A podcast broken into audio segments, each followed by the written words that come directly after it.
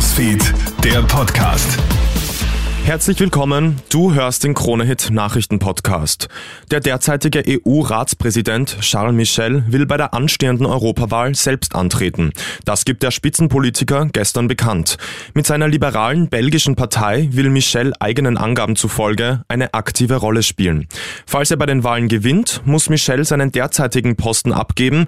Sollte kein Nachfolger gefunden werden, könnte die Rolle des Ratspräsidenten Viktor Orban dem rechtsnationalen Premier Ungarns zukommen. In Kärnten ist jetzt ein 26-Jähriger wegen Schlepperei verdachtsfest festgenommen worden. Freitagabend entdeckt die Polizei in einem Fahrzeug in einer Böschung 20 Personen aus Syrien, darunter drei Kinder. Der Lenker dürfte zuvor einen Unfall gebaut haben, von ihm fehlt vorerst jede Spur.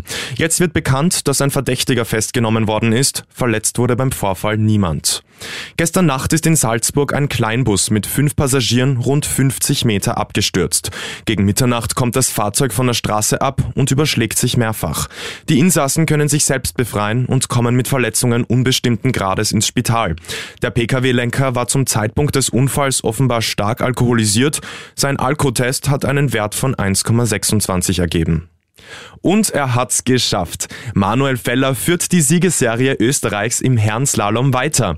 Auf dem Siegerpodest landet heute nicht nur ein Österreicher, Krone-Hit-Sportreporter Stefan Steinacher. Auf unsere Slalomasse ist heuer Verlass. Manuel Feller siegt beim Slalomklassiker von Adelboden und hat damit mit seinem vierten Weltcupsieg, den zweiten in dieser Saison, auch die Führung im Slalom-Weltcup übernommen. Zweiter wird der Norweger Arthur Lee McGrath und auf drei die ganz große Überraschung schlechthin heute Dominik Raschner. Für den Tiroler Dominik Raschner ist es das erste Top-10-Finish in einem Slalom. Wir gratulieren. Das war der Krone Hit Nachrichten Podcast. Danke dir fürs Zuhören. Krone Hit Newsfeed, der Podcast.